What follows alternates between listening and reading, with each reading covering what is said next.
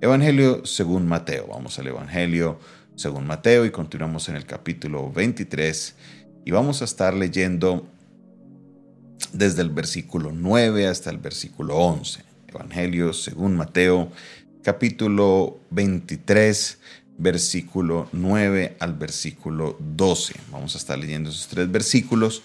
Vamos a estar el día de ayer, los tocamos muy, muy eh, superficialmente, pero hoy queremos ahondar un poco en esta enseñanza. Evangelio según Mateo, capítulo 9, capítulo 23, versículo 9 en adelante. Y dice la palabra de Dios de esta manera. Y no llaméis Padre a vuestro a nadie en la tierra, porque uno es vuestro Padre, el que está en los cielos.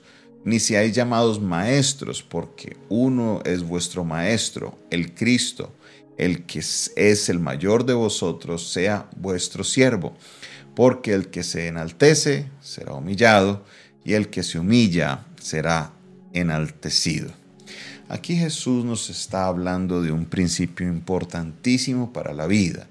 Y es un principio que a la verdad dentro de las comunidades cristianas y especialmente viendo el estado de la iglesia el día de hoy, es un principio del cual nos hemos alejado mucho como iglesia nos hemos alejado de todo lo que es esta enseñanza tan básica, tan importante de la vida de Jesucristo, porque hemos confundido muchos de los términos y pensamos de que hay cosas que están bien hechas cuando resulta que no lo están. Entonces vamos a aclarar estos términos porque aquí hay un problema grande de lo que Jesús está denunciando con los fariseos y con los escribas.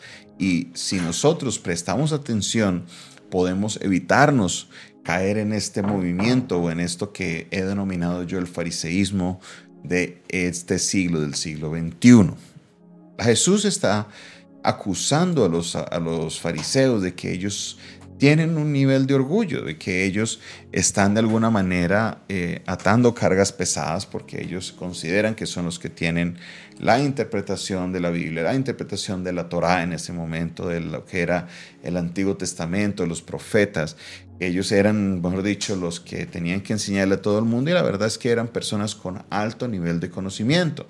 Pero este conocimiento, en vez de llevarlos a ellos a humillarse, a ser servidores de la gente, lo que los llevaba era enaltecerse y justamente en este momento la razón por que los fariseos se hablaba tanto de ellos era porque ellos eran los que tenían el control político de lo que era el Sanedrín, de lo que era ese lugar de gobierno. Entonces, al nosotros entender esto, que Jesús está denunciando, que Jesús está hablando fuertemente contra esta actitud de ellos, nos lleva a nosotros a tener un cambio radical en lo que es el manejo de nuestras cosas. ¿Por qué?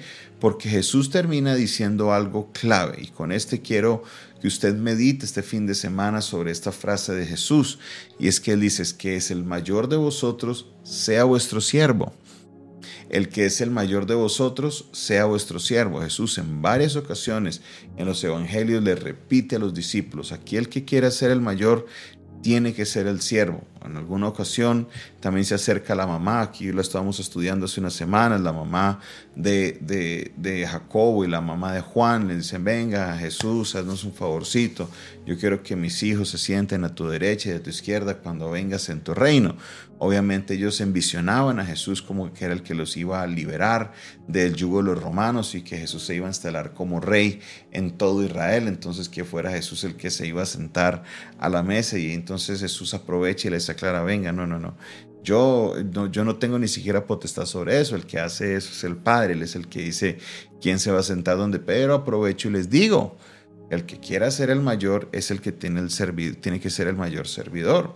Jesús vuelve y le reitera a las personas que están escuchando ese mensaje. Dice, el que es el mayor de vosotros sea vuestro siervo, porque el que se enaltece será humillado y el que se humilla será enaltecido. Esto es clave que nosotros lo vivamos, lo tengamos presente, que lo tengamos en nuestro corazón y lo sellemos. ¿Por qué? Porque la tendencia del ser humano no es a humillarse. La tendencia del ser humano es a enaltecerse y muchas veces hacemos algo que es irónico, que es nos enaltecemos de nuestras humildades, entre comillas. terminamos enorgulleciéndonos de lo humilde que somos. ¿De qué nos sirve? Eso no nos sirve absolutamente de nada porque sigo practicando lo que Jesús no quiere que hagamos y es que no seamos enaltecidos, no seamos orgullosos, nunca tratemos de estar por encima de la gente, nunca tratemos de estar como posicionándonos mejores que otras personas, no. El, Jesús les dice, aquel que quiera ser, el que quiera ser el mayor, el que tenga la idea de, crecer, de ser líder, pues prepárese porque aquí va a tener es que a servir. En la otra porción bíblica Jesús les dice, los señores o los reyes se enseñorean de la tierra, se enseñorean de la gente, pero en mi reino no va a ser así, en mi reino van a ser el que quiera ser el mayor, que sirva, que se humille. Y Jesús nos da el ejemplo claro de eso. Entonces, cuando nosotros estamos tomando esta actitud de orgullo, esta actitud de que se me empieza a subir la pechuga, esta actitud de que me empiezo a creer mejor que otros, es definitivamente una señal de fariseísmo. Y una de las cosas que estoy viendo y observando en estos últimos años eh, de, de, lo que es el movimiento de los cristianos es que estamos llegando a un punto donde estamos sintiendo la necesidad de tomar acciones adicionales a lo que la Biblia nos habla, a interpretar la Biblia a cierto acomodo con tal de colocar cargas para yo poderme sentir más santo que los demás. Por ende, por ejemplo, estamos viendo el movimiento de las vestimentas que quieren eh, eh, expresar la santidad por medio de la vestimenta y quieren obligar a las personas a vestirse a cierta manera. Que hay que vestirse con decoro, claro que hay que hacerlo, no debemos vestirnos eh, con algo que no sea decoroso. Pero cuando ya empiezo a colocar normas adicionales, es que si usted es cristiano tiene que vestirse así, si usted es cristiano tiene que vestirse así, si usted es cristiano tiene que tener este corte de cabello, si usted es cristiana o si usted es cristiana no se puede cortar el cabello, no se lo puede tinturar así. Aquí ya estamos acudiendo a acciones externas para sentirme mejor y aquí es donde caemos en los grupos legalistas. ¿Qué, es lo que hace? ¿no? Ya ni te puedes colocar aretes, ya no te puedes colocar maquillaje, ya la mujer no se puede colocar pantalón, la mujer no se puede cortar el cabello, ahora tiene que colocarse el velo. Y empezamos a colocar una indumentaria en la mujer que no era una indumentaria ni siquiera de la época de Jesús, porque en la época de Jesús el tema era todo era con túnicas.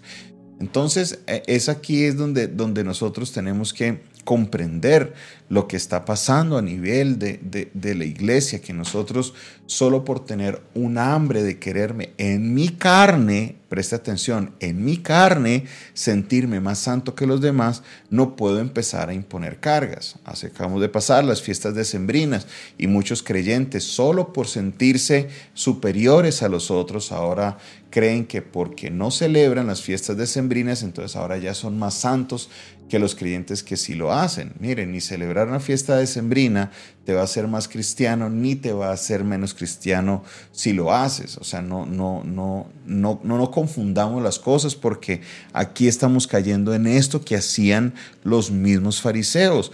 Llevan cargas que no pueden ellos mismos ni siquiera llevar. ¿Por qué?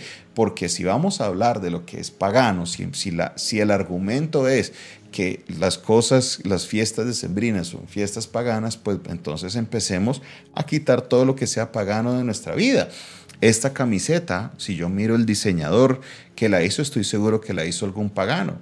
La tela que está fabricada, ¿quién la fabricó? Estoy seguro que algún pagano en algún momento de la fabricación le colocó la mano estas gafas, ¿quién, ¿quién, las hizo? Sí, la hermana que me las hizo y que, y, que siempre está pendiente de mis gafas, mi hermana de visión única. Ella es una hermana cristiana, una hermana creyente, pero ¿quién le hizo las gafas a ella? ¿Quién hizo el material de las gafas? En algún momento hay un, tema ahí de paganismo. O si no, vámonos a lo que es el calendario que manejamos, el lunes, martes, miércoles, jueves, viernes. ¿Eso de dónde viene? Eso viene eso se llama el calendario romano el calendario romano es un calendario solar, el calendario de los judíos o de los hebreos es un calendario lunar. Te tocaría cambiar de calendario. El dinero, ¿el dinero de quién es? ¿Qué dice Jesús? Al César lo que es del César, eso es de los paganos. Ah, pero para esas cosas sí no. El dinero sí no es pagano, el dinero sí sí nos sirve. El dinero entonces ese sí que hay que aceptarlo. Colocamos cargas sobre las personas que nosotros mismos no podemos llevar. Entonces, dejemos de buscar maneras de, eh, eh, externas de buscar la santidad. La santidad viene por dentro y la obra del Espíritu Santo que Él hace en nosotros. Jesús nos dice, ¿quieres ser el mayor? Humíllate, sirve a los demás, ve y sirve. No, no, no te des golpes de pecho, simplemente sirve, sirve y sirve. Te noten o no te noten, lo importante es que en la eternidad seamos notados por Dios. Padre Celestial, en el nombre de Jesús, recibe la gloria, la honra y la exaltación. Digno eres, Señor, de toda alabanza, de toda la gloria, de toda la exaltación. Bendigo, Señor, a la iglesia que en este día, Señor, se conecta a escuchar tu palabra. Te pido, Señor, que obres con poder en sus vidas. Esta palabra, Señor, pueda resonar en nuestros oídos y que podamos ponerla en práctica. Te damos la gloria, la honra. Bendecimos tu nombre, Señor, en este día. Digno eres de la exaltación Gracias Señor por tu palabra en el nombre de Jesús. Amén y amén.